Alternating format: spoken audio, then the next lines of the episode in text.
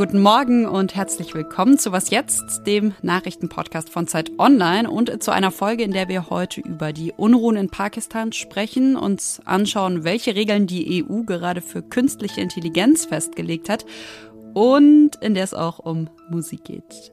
Es ist Samstag, der 13. Mai. Ich bin Konstanze Keins und los geht's hier wie immer mit den kurzen Nachrichten. Ich bin Lisa Pausch. Guten Morgen. Mexiko hat als Reaktion auf den Wegfall einer umstrittenen Abschieberegelung in den USA seine eigene Migrationspolitik verschärft. Ab sofort will die mexikanische Regierung keine Transitdokumente mehr ausstellen für Migrantinnen, die das Land auf ihrem Weg zur US-Grenze durchqueren. Zudem will die Regierung Menschen ohne Papiere schneller in ihre Heimatländer abschieben. Begründet wurde der Schritt mit fehlenden Unterkunftsplätzen. In dieser Woche wurden 33 Sammelstellen für festgenommene Migrantinnen vorerst geschlossen, nachdem im März bei einem Brand in so einer Sammelstelle 40 Menschen ums Leben gekommen waren. Im Süden von Mexiko an der Grenze zu Guatemala warten seit Monaten tausende Menschen auf ihre Einreisepapiere. In der serbischen Hauptstadt Belgrad haben am Abend Zehntausende Menschen gegen Gewalt demonstriert. Anlass waren zwei Amokläufe in der vergangenen Woche. Erst hatte ein Schüler in einer Belgrader Schule acht Kinder und einen Wachmann erschossen. Wenig später tötete ein 21-Jähriger in mehreren Dörfern nahe Belgrad acht Menschen. Die Demonstrierenden forderten nun unter anderem den Rücktritt hochrangiger PolitikerInnen und private Fernsehstationen zu schließen, da sie Gewalt beschönigten und Propaganda für die Regierung von Präsident Alexander Vucic machten.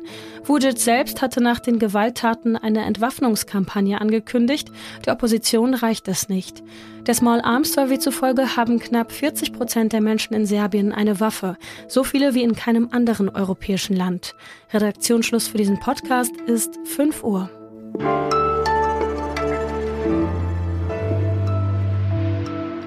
Was Pakistans Ex-Premierminister Imran Khan diese Woche erlebt hat, kann man, glaube ich, ganz gut als Achterbahnfahrt beschreiben.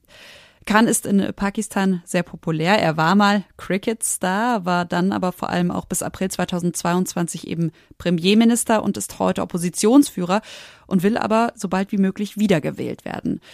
Das Militär im Land scheint aber genau das verhindern zu wollen und hat ihn am Dienstag festgenommen, ihm Korruption vorgeworfen. Mittlerweile ist Kahn zwar wieder frei, aber wo diese Achterbahnfahrt endet, das ist auch am Ende der Woche noch nicht wirklich klar. Und darüber möchte ich sprechen, und zwar mit der freien Journalistin Nathalie Mayroth, die aus Südasien berichtet. Hallo Nathalie. Guten Tag. Warum hat Imran Khans Festnahme überhaupt so große und so wütende Proteste ausgelöst? Diese Festnahme war ein bisschen ein Schock für seine Anhänger. Also Imran Khan war bei einer Gerichtsverhandlung, aber es wurde kein Urteil gesprochen und er wurde dann fast schon filmreich verhaftet und das hat so eine Wut ausgelöst, weil man fühlt sich ungerecht behandelt. Man findet, dass ihr Anführer Imran Khan, der schon ein Misstrauensvotum erlebt hat, jetzt auch noch zu Unrecht verhaftet worden ist. Und das hat halt sehr viel Wut ausgelöst und seine Anhänger sind auf die Straße gegangen, haben für seine Freilassung protestiert und das ist dann in Gewalt umgeschlagen. Und über den Auslöser haben wir jetzt ja gerade schon gesprochen, nämlich die Festnahme Kahns. Wie stichhaltig sind denn die Korruptionsvorwürfe gegen ihn überhaupt? Zu Recht wurde eben nicht verhaftet, denn es gab keinen Urteilsspruch. Das äh, wurde jetzt eben auch vom obersten Gericht klargestellt, dass das nicht rechtsgültig war. Aber es gibt eine ganze Reihe an Vorwürfen. Also es sind sehr viele Details, aber es sind doch sehr viele Korruptionsanklagen gegen ihn. Und man kann auch sagen, also jetzt in Südasien ist es nicht ungewöhnlich, dass Leute in Korruptionsfälle verwickelt sind, aber das ist die Aufgabe eines Gerichts, das zu prüfen. Mhm. Was ja äh, ganz interessant ist, ist, dass Imran Khan das Militär eigentlich sehr lange auf seiner Seite hatte und dass er jetzt ausgerechnet beim Militär in Ungunst gefallen ist. Woran liegt das? Imran Khan ist aufgestiegen als Reformer. Er wollte sehr viel verändern, aber wir haben jetzt gesehen, dass es wirtschaftlich nicht besser in Pakistan lief. Es lief auch letztes Jahr nicht besser, seitdem es einen Regierungswechsel gab. Aber er konnte auf jeden Fall nicht liefern und wahrscheinlich hat er sich mit dem Militär überworfen. Wahrscheinlich hatten sie unterschiedliche Vorstellungen, wie in welche Richtung das Land gehen soll und wie viel Einfluss Imran Khan haben soll. Denn natürlich, das Militär möchte den größten Einfluss haben und den nicht an eine politische Partei abgeben.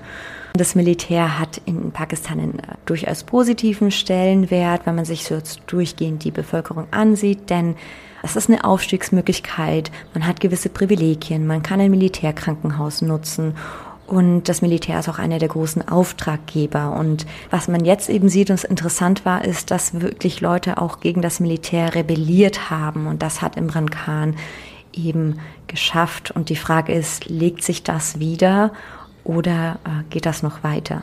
Ja, da würde ich direkt anschließen. Es hat jetzt ja ein hohes Gericht in Pakistan die Freilassung gegen eine Kaution gewährt, also Khan die Freilassung gewährt.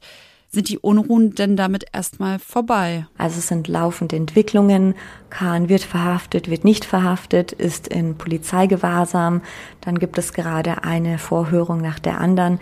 Die Frage ist einfach, wie sieht es bei den Anhängern von Imran Khan aus? Lassen die sich besänftigen und bleibt das Militär auch ruhig? Ich kann mir eigentlich nicht vorstellen, dass sie Interesse haben einer größeren Eskalation, denn je unruhiger das Land ist, desto schlechter ist das für die Währung, desto schlechter ist das für die eigene Wirtschaft desto schlechter ist das für die Bevölkerung. Was jetzt passiert, ich glaube, da müssen wir einfach abwarten. Danke, Nathalie. Bitte.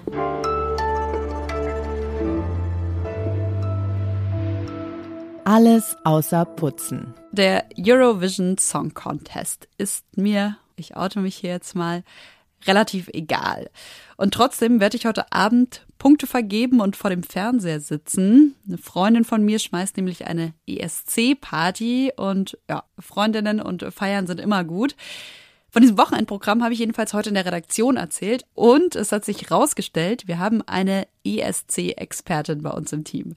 Unsere große Unterstützung im Hintergrund, unsere Werkstudentin Clara nämlich. Mein Tipp für diesen Samstag, das muss ja nicht sein, dass Sie unbedingt den Song Contest schauen, aber Sie könnten Egal ob bei einem Rent oder im Fanbus nach Liverpool, da findet der ESC nämlich statt, mit diesen drei ESC-Facts punkten. Also, hier kommt Clara. Das Land, das den Eurovision Song Contest am häufigsten gewonnen hat, ist Irland. Und zwar ganze siebenmal. Allerdings könnte Schweden ne, heute Abend gleichziehen, wenn Loreen zum zweiten Mal gewinnt. Zweitens. Sie ist eine von fünf Künstlerinnen und Künstlern übrigens, die barfuß beim Eurovision Song Contest gewonnen haben. Und äh, drittens.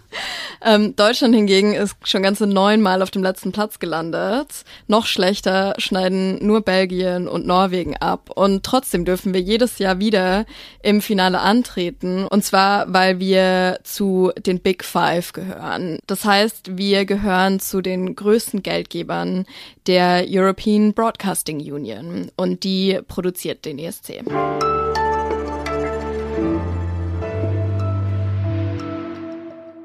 Je mehr künstliche Intelligenz genutzt wird und sich weiterentwickelt, desto drängender wird eine Frage, und zwar, wie lassen sich solche Systeme eigentlich regulieren?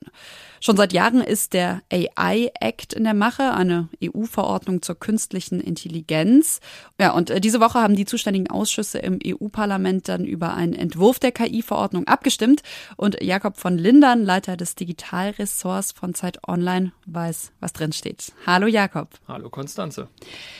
Die groben Linien dieser KI-EU-Verordnung, die stehen also fest. Was steht drin? Allgemein, das Gesetz ist vorgeschlagen von der Kommission und im groben wird es wohl auch so kommen.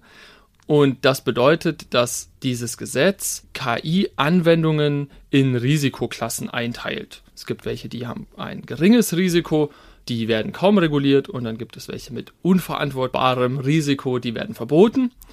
Und äh, solche mit hohem Risiko werden reguliert und die Anbieter solcher Systeme müssen dann eben gewisse Auflagen erfüllen, um diese Risiken zu minimieren. Zum Beispiel müssen sie offenlegen, mit welchen Daten ihre Systeme trainiert werden oder sie müssen garantieren, dass ein Mensch die KI noch beaufsichtigt bei ihrer Entscheidung. Was wäre denn so eine Hochrisiko-KI und wo würde zum Beispiel sowas wie ChatGPT eingeordnet werden? Hochrisikofälle werden da zum Teil auch explizit benannt. Eine KI, die in einem Krankenhaus Behandlungsmethoden vorschlägt oder ähm, eine KI, die Bewerbungsunterlagen vorsortiert. ChatGPT und Sprachmodelle oder Bildgeneratoren, die lassen sich in dieses Raster nur schwer einsortieren, weil sie keinen bestimmten Zweck verfolgen. Man kann damit Dinge tun, die ein relativ geringes Risiko bergen, rumspielen, nette Illustrationen erzeugen. Man kann damit aber unter Umständen auch Dinge tun, die sehr riskant sind, zum Beispiel Falschinformationen erzeugen. Wenn sich Sprachmodelle jetzt nicht in diese Raster einsortieren lassen, welche Möglichkeit hat das Gesetz denn dann, um Risiken einzudämmen, die eben zum Beispiel, sagen wir wieder, von ChatGPT ausgehen? Unternehmen wie OpenAI entwickeln Programme wie GPT und auf dieser Basis entwickeln dann wieder andere Unternehmen Spezialanwendungen.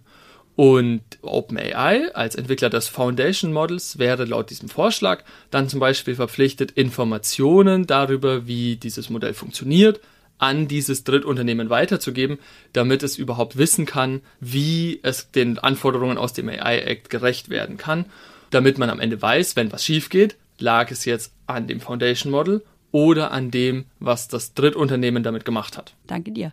Danke dir. Und das war's von Was jetzt an diesem Samstagmorgen und von mir Konstanze Keins.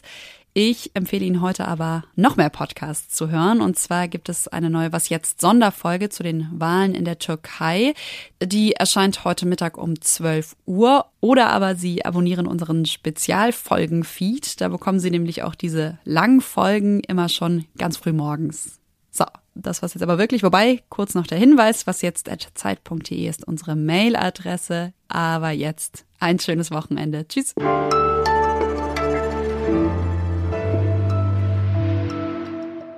Schaust du heute Abend den ESC? Ich glaube nicht.